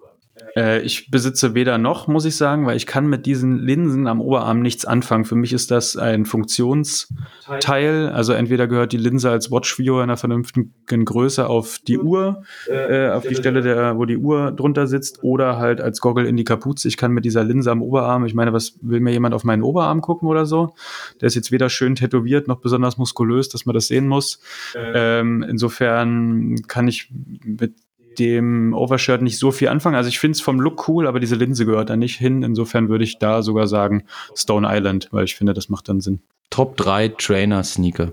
Boah, ganz schwierig. Also für mich als Sneakerhead, äh, habe da lange drüber nachgedacht, würde sagen, ein äh, New Balance Made in USA 997 gehört da rein, ein Made in UK 577 und um auch mal was, äh, ja, es ist schwer. Ich kann eigentlich keinen, ja, was weiß ich, ein Adidas ZX6000 ist geil, ein Karo Synchron Classic ist geil, weiß ich nicht. Tennisschuhe sind geil. Bei dir? Das ist schwierig, ja. Ist halt sehr eingeschränkt. Ähm, New Balance 992 im klassischen OG Colorway in Grau. Dann ein Nike Daybreak. Ah, uh, sportlich. Ja, es geht ja auch um Trainer und Sneaker. Von daher, ich kann ja jetzt kein Mephisto raushauen. Und last but not least, New Balance 1500. Ja, ja auch, auch mega, liebe ich auch. Richtig schnittig, sehr gut. Äh, Lieblings-ZX-Modell wurde nochmal konkret angesprochen. Würde ich direkt mal loslegen. Äh, und zwar ZX6000 finde ich geil. Ich finde RX, ist jetzt kein ZX, aber geht natürlich auch in die Richtung RX 9500. Jeder, der den nicht kennt, wurde noch nicht gerätrot. Geht mal äh, ins Google eurer Wahl und checkt den mal aus. Ich hatte den im Adidas-Archiv in den Händen. Unfassbar leicht. Also man glaubt nicht, wie leicht so ein Schuh sein kann. Damals Top-Notch Running-Silhouette, also noch über ZX 9000 und sowas angesiedelt. Äh, der ist auf jeden Fall sehr, sehr geil. Und ansonsten, ja, ZX 8000, 9000, alle geil. 4000, alle geil. ZX 500 OG. Mit den dreistelligen kann ich nicht viel anfangen. Mm, ich halt mit den vierstelligen, die ist mir zu tech mäßig, ja. aber gut. Ähm, was ist euer Lieblings-Holy Grail oder der All-Time Holy Grail? Ja, mir fehlt immer noch eine Millimia. Ganz einfach. Die muss irgendwann ran. Bisher war ich immer zu geizig. Bin auch mit dem Fit immer nicht so ganz sicher, wenn man da irgendwie eine bestellt auf doofen Dunst. Äh, das und jetzt geht's aber sehr abgespaced. Äh, Stone Island hatte vor ein paar Jahren so eine Dyneema Bonded Leather hieß die, die einfach wirklich, also wie so eine Art Ice Jacket war, ne, die die Farbe verändert bei Temperatureinflüssen und die dann wirklich von komplett weiß auf komplett schwarz sich färbt, aber aus Leder ist. Ganz krank. Mm, bei mir ist es, ich weiß gar nicht mehr, wie die Jacke hieß. Ich habe die einmal auf Ebay gesehen, seitdem nie wieder. Das ist so ein Barbour-Sample. Ähm, das war eine Bidale komplett aus Wolle. Mhm. Aber also aus Filz oder was? Oder mhm. aus Filz, also Wollfilz oder? Ja, genau. In Grau. Mit Tartan-Lining innen. Ich wollte die unbedingt haben. Ich habe die Auktion verloren, seitdem nie wieder gesehen. Es war ja auch ein Sample. So, ich weiß nicht, ob es ein One-of-One-Sample war oder ob es jetzt. Es gibt normalerweise schon mehrere Samples. Ähm, die Frage ist, ob die halt im Umlauf sind oder nicht. Aber seitdem habe ich die Jacke auch nie wieder gesehen. Es ist, glaube ich, drei oder vier Jahre her. Also meine Hoffnungen sind äh, begraben. Aber vielleicht taucht es ja nochmal auf. Wer die sieht, gebt mal an Amon Bescheid. Unverzichtbare Accessoires, Amon. Goldkette. Sonnenbrille, Umhängetasche, einen schönen Cardholder. Ja. Bei mir die Uhr. Ich trage immer Uhren mein ganzes Leben, äh, habe auch ein, zwei wertvolle Uhren, äh, trage allerdings in letzter Zeit immer nur Nixon Timeteller, weil ich die so schlank finde, habe die in zwei verschiedenen Farben und kombiniere die immer, aber ohne Uhr kann ich nicht aus dem Haus gehen, da fühle ich mich nicht komplett. Ja. Eher ohne Portemonnaie. Last but not least, allerletzte Frage. Wir sind am Ziel angelangt. Ähm, was würdet ihr davon halten, wenn jetzt noch weitere Casual Podcasts an den Start gehen würden? Weiß ich nicht, hätte ich keine äh, Bauchschmerzen mit, wenn das Format cool ist, wenn die Leute was zu erzählen haben. Äh, vielleicht interviewt man sich ja auch mal gegenseitig oder äh, hebt da irgendwie Synergien. Wie auch immer sollen sie machen. Wenn sie jetzt natürlich äh, Casual Madness oder uns eins zu eins kopieren, fände ich es ein bisschen wack, aber ich denke mal, alles ist eine Bereicherung, oder? Ja, wir haben ja auch kein Patent äh, irgendwie auf Casual Podcasts. Ähm, Sapeur auch nicht. Ich finde, vieles lebt von ähm, Diversität, ne, und irgendwie von, von vielen Akteuren, die ja. Einflüsse reinbringen und so weiter und so fort. Ist halt jetzt die Frage, ne, ob so ein sehr spezielles Medium wie ein Podcast jetzt irgendwie, gerade in dieser Nische Casual, wenn jetzt irgendwie zehn Podcasts äh, aus dem Boden emporsteigen, so quasi sprießen, dann verlieren halt irgendwie viele so eigentlich die Reichweite. Ne? Aber ich habe natürlich überhaupt gar kein Problem. Wir haben ja kein Patent darauf, ganz im Gegenteil. Ähm, ich finde, das ist immer eine Bereicherung für so eine Szene. Ähm, das bekommen wir auch ganz oft als Rückmeldung so für uns, dass eben sehr viele sagen, ey, richtig geil, was ihr da macht. Ne? Und mhm. ja, von ja. daher. Und gerade weil es so divers sind, hat, hat ja jeder vielleicht auch noch mal eine andere Sichtweise drauf und dann ist es doch nur spannend, das zu hören. Dementsprechend haben wir ja auch immer mal Gäste äh, mit am Start und äh, da soll es auf jeden Fall nächste Woche oder was ist nächste Woche, nächste Folge, also in zwei Wochen dann auch einen sehr, sehr spannenden Gast geben. Wollen wir es schon verraten? Nee, oder? Auf gar keinen Fall. Die Spannung muss äh, hoch bleiben. Muss steigen, ich sag mal so, genau. es geht in den Retail. Es geht so in den Retail. sagen, oder? Genau, ja. Gut, Gut. Männers, Mädels und solche, die es werden wollen. Folgt uns auf Instagram, gebt uns weiterhin positive Kritik äh, oder, oder, auch negative, wenn sie konstruktiv ist. Lasst ein Abo da, bleibt gesund, äh, macht keine Dummheiten und wenn doch, lasst euch nicht erwischen. Und dann sage ich Cheers, bis zum nächsten Mal. Wir hören uns.